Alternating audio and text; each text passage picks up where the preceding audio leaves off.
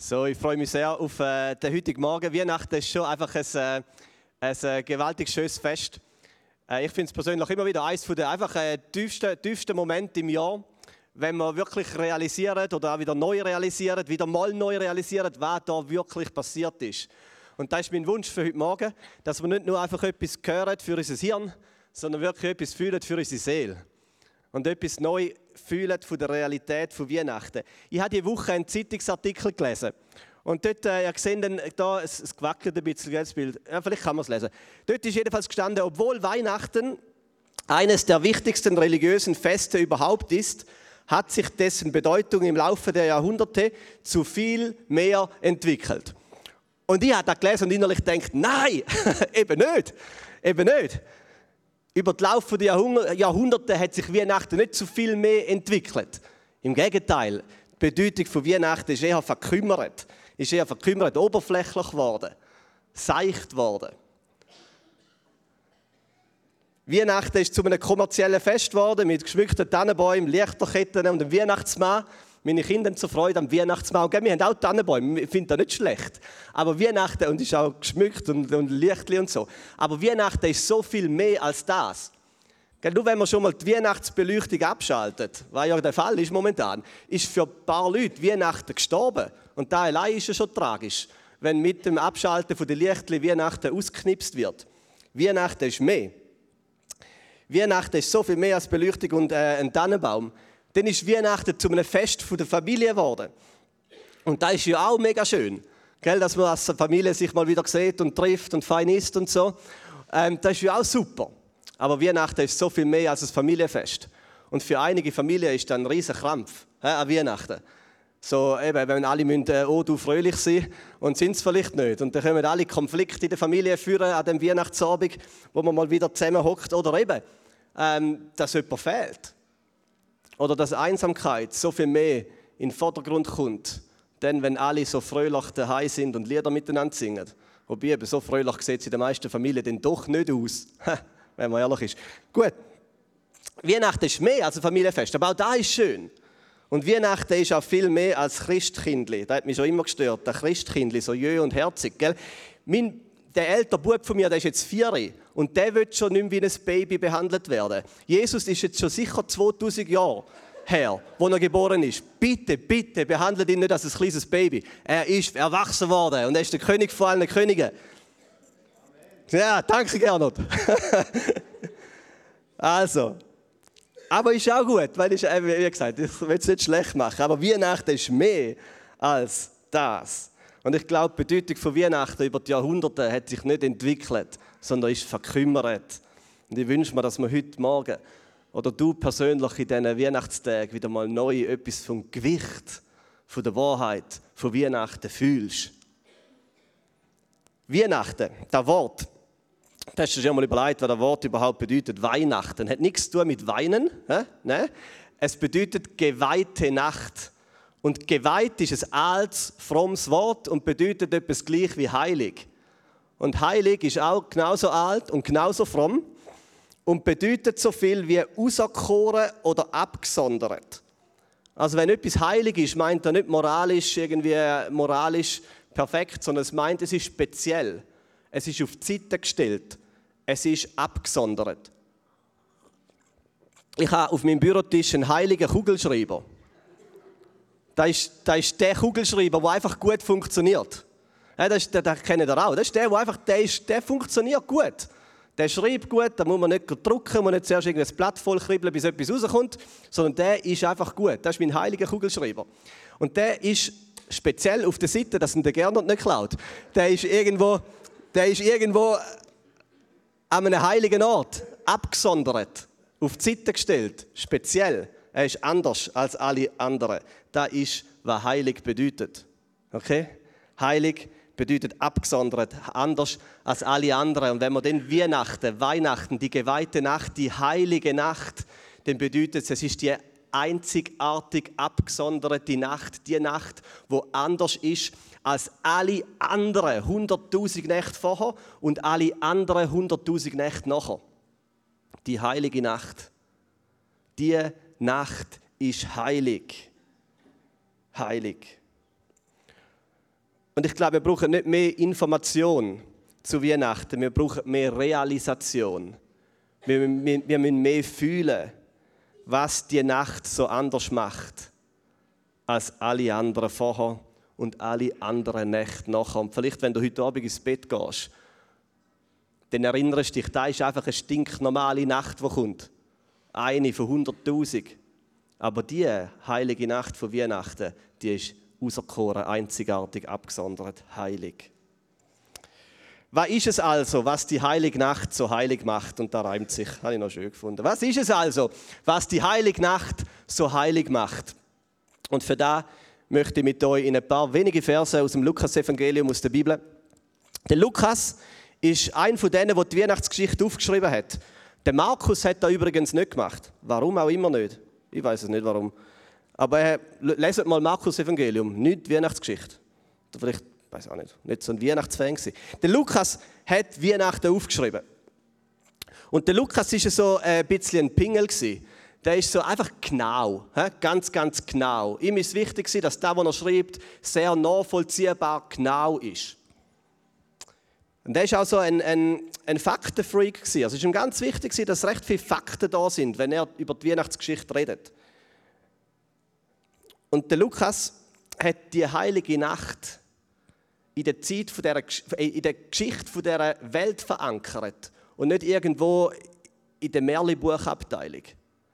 Das Märli startet, es war einmal vor langer, langer Zeit in einem weit entfernten Land oder so. So startet das Märli.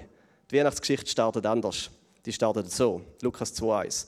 In der Zeit, als Augustus römischer Kaiser war. So fährt der Lukas an. In der Zeit, als Augustus, Augustus römischer Kaiser war. Und du musst nicht lange googlen, um den Augustus zu finden. Wo man Google eingeben, Augustus, der war eine bekannte Person, Kaiser. Ein Kaiser zu dieser Zeit, hat es wirklich gegeben. Spätestens, wenn es wieder Sommer wird. Und irgendwann kommt der August, der Monat August. Dann könnte äh, so, es klingeln, ah ja, August haben wir von ihm, vom Augustus. Hat uns das hinterlassen, der Monat August. Der war Kaiser, römischer Kaiser, vom 31 äh, vor Christus bis 14 nach Christus. Der Lukas sagt in dieser Zeit, wo der Augustus Kaiser war, aber er macht es noch konkreter. Er sagt, Lukas 2,2, als Augustus römischer Kaiser war und Quirinius war Statthalter der Provinz Syrien. Und du kannst auch den Quirinius googlen. Der hat es zwar nicht geschafft, dass wir einen Monat bekommen haben, oder so August, Quirinius, Oktober, wäre auch kompliziert zum Aussprechen, September ist mir auch lieber. Aber auch der ist bekannt gewesen, der hat es gegeben. Und ich will uns fragen, lieber Lukas, warum, warum die nehmen? Warum der Augustus? Warum der Quirinius? Warum wir wissen, dass der Statthalter von der Provinz Syrien war? Ganz einfach, weil es zu dieser Zeit noch keine Jahreszahlen gegeben hat. Man hat Ereignis hat man festpinnt, festgemacht an genau solche Anlässe. Das war wie, wenn man sagen so in dem Jahr, wo der Albert Rösti und Elisabeth Baumer-Schneider in Bundesrat gewählt worden sind. Oder? Und allen ist klar, Finger drauf, 2022. Dort. Da macht der Lukas. Der Lukas sagt, macht es absolut klar, wenn die heilige Nacht passiert ist. Und zwar dann, wo der Augustus Kaiser war und der Quirinius Statthalter. Und das ist wichtig. Das ist wichtig. Weihnachten ist nicht einfach eine, eine Märli-Geschichte in einem Märli-Buch. Der Lukas definiert die heilige Nacht exakt. Und der Lukas ist wirklich äh, ist unglaublich. Wir müssen mal lesen, Lukas Evangelium. Wir haben noch mal ein Beispiel mit, mitgenommen, wie, der, wie, wie es dem wichtig ist, Zeitpunkte genau zu definieren. Lukas 3,1 lesen wir, das ist ein bisschen später, wo Jesus das erste Mal öffentlich auftritt. Dort sagt der Lukas, es war im 15. Regierungsjahr des Kaisers Tiberius. Tiberius Kaiser, sein 15. Jahr.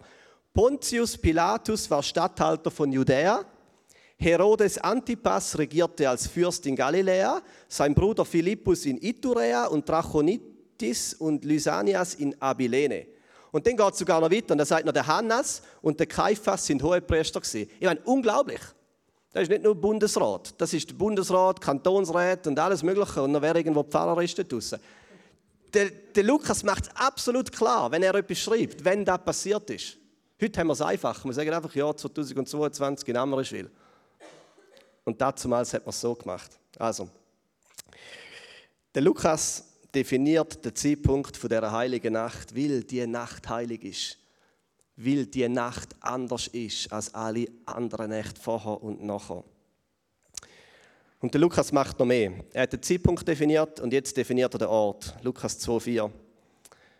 Er schreibt, Josef machte sich auf den Weg aus der Stadt Nazareth in Galiläa nach Bethlehem in Judäa. Da musst du nicht googlen. Für das kannst du einfach in ein Flugzeug steigen auf Israel fliegen und wenn du Zeit hast, kannst du sogar die Strecke ablaufen. So in den Spuren Josefs und Maria, gell? von Nazareth nach Bethlehem. Das sind reale Orte, wo du hinreisen kannst. Reale Orte auf dieser Welt. Dort ist Josef mit Maria, mit seiner Verlobten, hingereist wegen dieser Volkszählung. Also der Lukas macht einen recht grossen Aufwand zum genau den Finger drauf zu heben, wenn die heilige Nacht passiert ist und wo die heilige Nacht passiert ist. Weil dann steht Lukas 2,7 und sie, Maria, brachte ihr erstes Kind zur Welt. Es war ein Sohn. Und im Vers 21 steht, und man gab ihm den Namen Jesus und man gab ihm den Namen Jesus. Und jede Weihnachtsgeschichte in der Zeitung oder in einem Büchlein oder irgendwo auf Facebook ohne Jesus ist ein Blödsinn. Es geht einfach nicht, egal wie weiterentwickelt sie ist. Und sie gab ihm den Namen Jesus. Was die Heilige Nacht heilig macht, ist, dass Jesus auf die Welt gekommen ist. Und jetzt müssen wir fühlen. Gell? Die Theologie und die Realität von dieser heiligen Nacht in unsere Seele hineinsinken. Es ist nicht einfach eine Geschichte. Es ist eine heilige Nacht, eine auserkorene Nacht. Anders als alle hunderttausend vorher und alle hunderttausend nachher. Was passiert dort genau? Warum ist die Nacht so speziell? ein altes Kirchenlied, und wir hören das nachher noch zusammen. Ein altes Kirchenlied sagt, es ist die Stunde, wo der Gottmensch zu uns abgestiegen ist. Es ist die Stunde in der Zeit dieser Welt, wo der Gottmensch auf die Welt gekommen ist, seinen Fuß in die Welt gesetzt hat. Der Gottmensch ist gekommen. In dieser Nacht hat sich Gott auf eine lange, lange Reise gemacht. Eine viel weitere Reise als von Nazareth nach Bethlehem. Gott ist aus der Ewigkeit in die Zeit dieser Welt gereist. Der ewige Gott, der ewige Sohn Gottes. Gott ist 3-1. Gott, der Vater, der Sohn, der Heilige Geist und der ewige Sohn Gottes. Jesus hat nicht angefangen, an Weihnachten zu existieren. Ihn hat es schon immer gegeben. Der ewige Sohn Gottes hat sich entschieden, an dieser Weihnachtsnacht in die Welt zu steigen. Auf die Welt zu kommen, hat sich auf eine lange Reise gemacht. Gott kommt in unsere Welt. Der Johannes, der Evangelist, sagt, das Licht, das perfekte Licht in die Dunkelheit gestiegen ist. Gott steigt in unsere Welt. Gott steigt ins Chaos von dieser Welt, um das Chaos von dieser Welt wieder in Ordnung zu bringen. Gott steigt ins Chaos, um Chaos wieder in Ordnung zu bringen. Auf der ersten Seite der Bibel lesen wir, dass Gott die Erde geschaffen hat und es steht, und alles war Tohu Bavohu, das ist das hebräische Wort. Alles war wüst und leer, alles war Chaos. Und dann hat Gott angefangen, Licht und Leben und Ordnung ins Chaos hineinzusprechen, hineinzureden. Und die Welt ist entstanden und Menschen und Tiere. Und gleich an Weihnachten. Gott steigt in die Welt, um Licht und Leben zu geben und um Chaos wieder in Ordnung zu bringen. Und da wird Weihnachten persönlich. Weil Gott steigt nicht einfach nur in die Welt. Gott steigt in deine Welt. Gott kommt in dein Leben. Gott steigt ins Chaos von deinem Leben. Er ist nicht gleichgültig und er ist nicht weit weg. Er kommt nach. In dieser heiligen Nacht ist Gott mit beiden Füßen in die Realität von deiner Welt hineingestanden. Und er hat gesagt, ich komme auf Augenhöhe. Der ewige Gott, ihr müsst euch vorstellen, der ewige Gott, der Schöpfer von Himmel und Erde, wird zum Geschöpf. Der Gott, der kein Anfang und kein Ende hat, der wird geboren. Das ewige Wort, wo die Welt in die Existenz gerufen hat und gesagt hat, und es werde Licht, der schreit als ein kleines, neugeborenes Baby. Der, der Macht hat über Himmel und Erde, der liegt hilflos in einer Krippe. Der, der die ganze Schöpfung, alles auf seine Schultern trägt, der muss getragen werden von seiner Mutter. Gott steigt so tief und so nah oben ab, wie er nur kann. Weihnachten bedeutet, Gott kommt zu dir. Gott kommt zu dir. Und dann ruft das alte Killelied. Der Gottmensch ist gekommen und dann sagt das Volk auf Knie, denn deine Befreiung ist da. Volk auf Knie, denn deine Befreiung ist da. Und ich weiß nicht, ob du schon mal einen Moment erlebt hast in deinem Leben, wo du auf deine Knie bist. Ein Mensch auf seinen Knie ist ein Mensch, der kapituliert. Das ist ein demütiger Moment. Ein Mensch auf seinen Knie ist ein Mensch, der kapituliert. Wo die Sterndeuter aus dem Osten gekommen sind und Jesus sehen, kreien sie nieder, sie kreien auf ihre Knie. Sie ergeben sich, sie stellen sich unter den König Jesus. Ich bin vor zwölf Jahren mal geknündelt von einem kleinen Bett in London in England.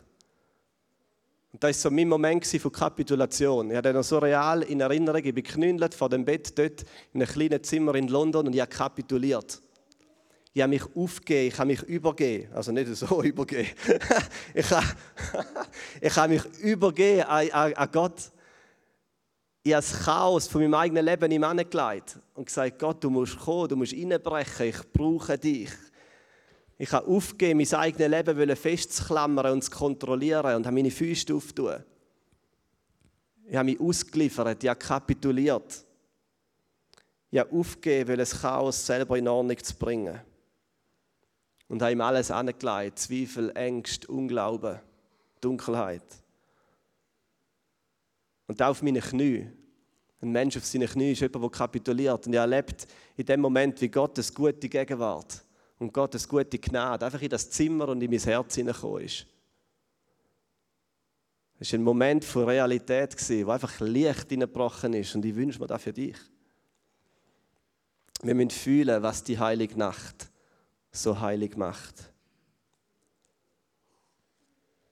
Und ich möchte mit euch das alte Kirchenlied anhören. Und ihr müsst unbedingt die Übersetzung mitlesen. Ich finde, der Text der greift so gut.